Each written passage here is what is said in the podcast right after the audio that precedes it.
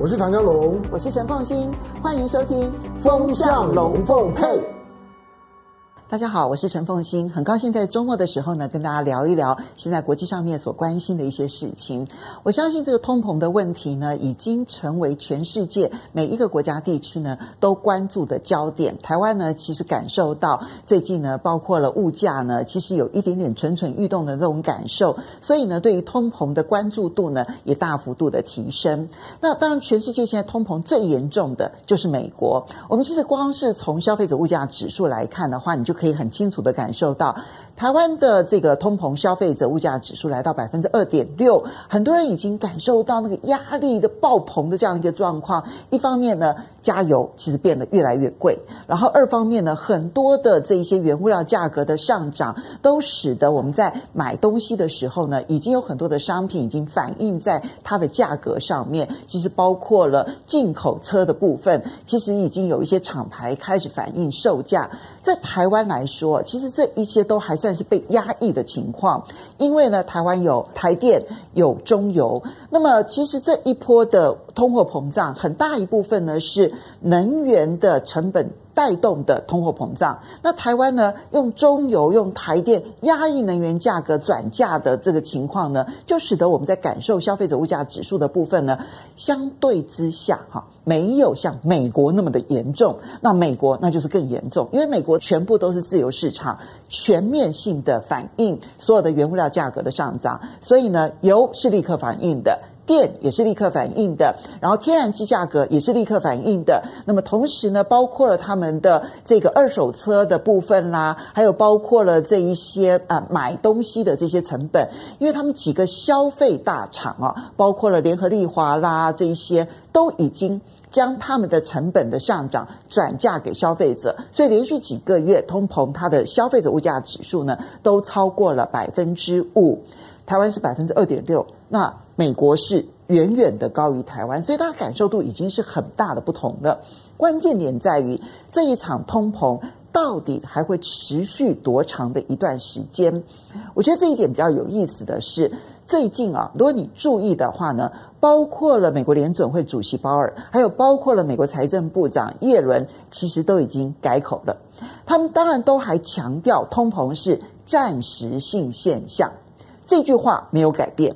但是他们把这个暂时性的时间点，其实已经悄悄的拉长了。那没有人特别注意到他所设定的这个暂时性的时间点到底有多长。那么最早的时候呢，其实呃，鲍尔呢他在提到这个暂时性的现象的时候呢，他都是讲未来几个月。好，所以他从大概今年的三四月的时候就开始讲说说哦，未来几个月可能就会解决了，未来几个月就是高峰了。但是从三四月讲的未来几个月，一直讲到现在已经十一月了，你再去观察鲍尔的谈话，他已经把通膨可能持续的时间点拉长到明年年中，就大概六七月的时间了。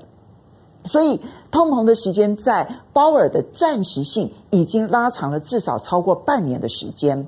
而叶伦呢，其实在之前呢，他的谈话也出现了很大的一个时间点上面的改变，同样是暂时性。但是叶伦本来在今年的八月的时候呢，还信誓旦旦的说，这个通膨在未来，在今年年底之前，通膨的问题就会解决了。所以呢，他所设定的暂时性的时间点是今年年底。但是他最新的一次谈话，他已经把这个暂时性的时间点拉长到。明年的年底，二零二二年的年底，所以你看到一个鲍尔的改口，一个耶伦的改口，虽然他们的标题没有改变，但你仔细去看他们的内文，已经将这个通膨持续的时间点拉长了。这意味着是什么呢？这意味着现在有一些的短缺现象，至少从鲍尔的角度，从耶伦的角度，他们几乎没有办法去处理。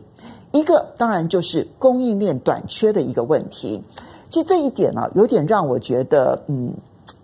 就是觉得很讶异哈。就供应链短缺会持续这么久的时间，其实是出乎我意料之外的。我必须承认，出乎我的意料之外。当然，我们知道说，中美的贸易大战使得呢供应链重组的问题，从二零一八年就已经开始了，而二零二零年的疫情使得这个供应链重组的问题变得更加的严重。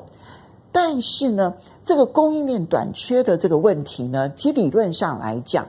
当你一个国家拥有了这么大的一些权力的时候，你要去查清楚这个供应链短缺到底出现在什么地方。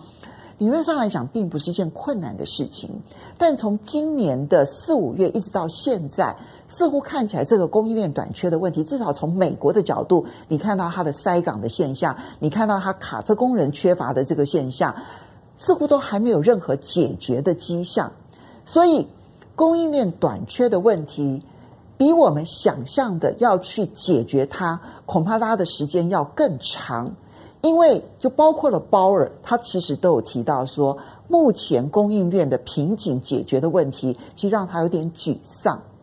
当他都觉得沮丧，那我们到底应该要怎么去思考这一个供应链短缺的这些问题呢？它恐怕不是那么简单的，就是呃，因为疫情，所以有一些工厂停工的问题，恐怕不是这么样子的简单。它恐怕还包括了就是。因为疫情改变了人们需求，那改变的这一些人们的需求，在供给的这一边来不及快速的供应上，所以我相信这个供应链的短缺，它不纯粹是一个供应链重组的问题，当然这里面涵盖进去了，那它使得这个问题变得更严重，恐怕也还包括了疫情的整个的情势的变动，比如说你像现在晶片的短缺的问题。这晶片短缺的问题，如果需求回到二零一九年，怎么会供应不上呢？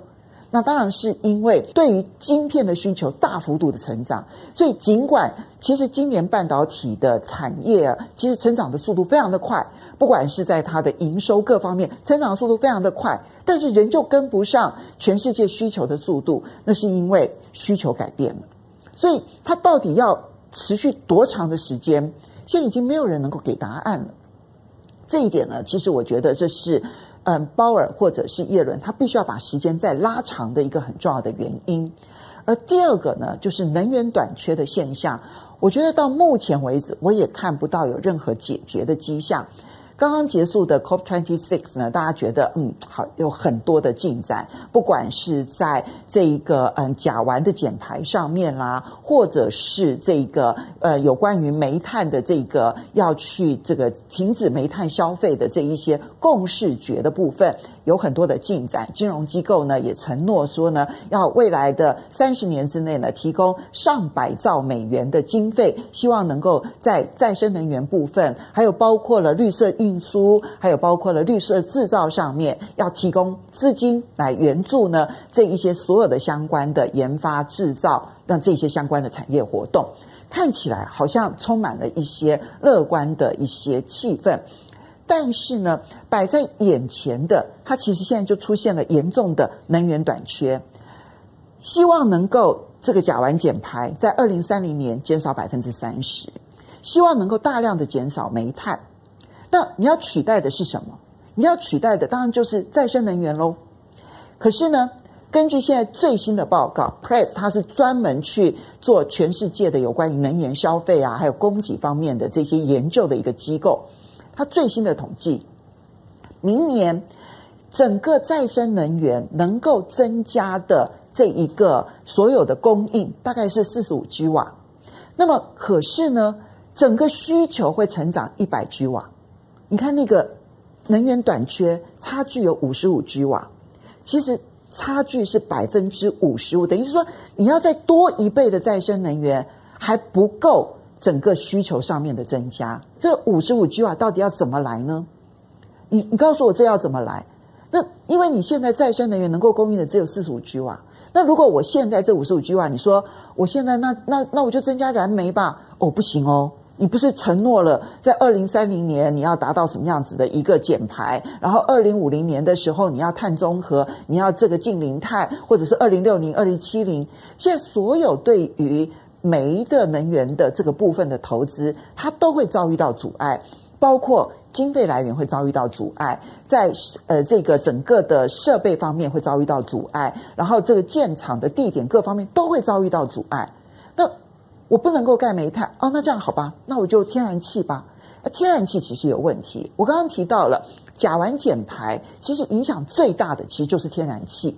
因为。呃，在所有的能源当中呢，甲烷的主要的来源大概分成几个部分。那么其中呢，能源开采而释放出来的甲烷是其中一个甲烷出现的来源。另外一个就是畜牧业，牛啊、羊啊放屁呀，哈，这件事情呢，其实增加了很多大气层的甲烷。你不要小看那个放屁这件事情哦。那么这个甲烷其实那个量是非常非常的大，因为畜牧业的占比是非常大的。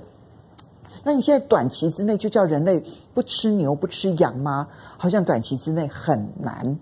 那么当然，他们可能现在会有一些这个做法，希望让这个畜牧业当中的甲烷呢，能够用来发电，好，那去做循环的这个之用，好，这个部分呢其实是需要投资的。而另外一方面呢，在能源开采的部分，石油的开采跟天然气的开采都会另外的生产出天然气。那这个天然气两种方法嘛，一种方法就是那我就减少石油跟天然气的开采。那第二种方法就是我在开采的同时，我就必须要去捕捉这一些这个温室气体，就包括了甲烷，我就要去捕捉它，让它不会溢出到大气层当中。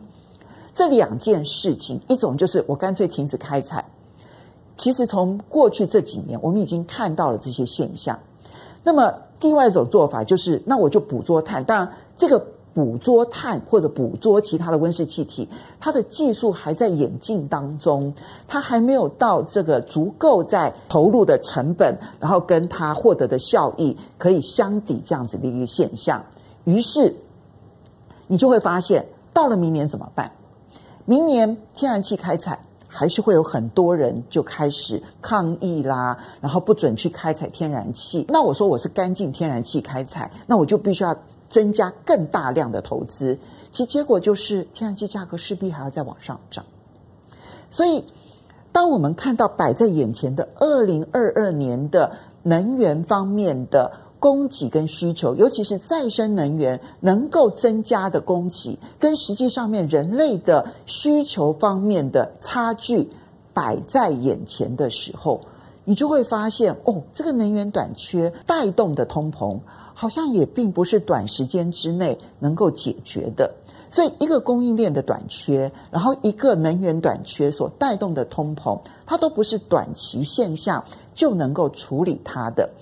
我们现在唯一呢可以稍微乐观一点的就是呢，目前看起来这一些通膨现象还没有造成经济的停滞发展，还没有，所以呢。目前经济还是持续的在往上成长，所以我们没有停滞性通货膨胀，就是我们通膨，然后同时成长。那希望这两条腿可以一路一起同步的前进。但是如果它最终影响到，就是所有的各国的央行的货币政策走向紧缩，而使得经济停滞发展的话，那才会是人类非常惨痛的停滞性通货膨胀的这个时代会来临。到目前为止，到目前为止，我们必须说，通膨可能还要再持续相当的一段时间，至少连鲍尔都承认要到明年年中，而叶伦认为要到明年年底了。那么，所以它可能至少还在持续一年多的时间。至于经济成长会不会受到影响，我们要去观察。因为各国央行现在也非常的谨慎，原本预定呢，可能很快就要升息的英国，他们也因为担心呢，全世界的经济受到影响，尤其英国的经济受到影响，所以呢，把那个升息的这个时间点又往后延了。那么联准会呢，也用非常缓步的方式，在 QE 上面逐步的退场。那么我们现在呢，要看的就是到底通膨。跑得有多快？在什么情况之下会压迫到各国的央行非常快速的紧缩货币？那才会是一个很大的一个危机的开始。到目前为止，各国央行在他们心目中经济成长显然还是放在非常前面的第一位。那么通膨已经开始紧紧的压缩他们的政策空间了。这是我们要去观察的现象了。好的，很高兴跟大家分享今天的有关于通膨的这件事情，影响你我的荷包。希望我们大家呢能够去面对，而且处理得很好。要非常谢谢大家收看，我们下个礼拜再见喽，拜拜。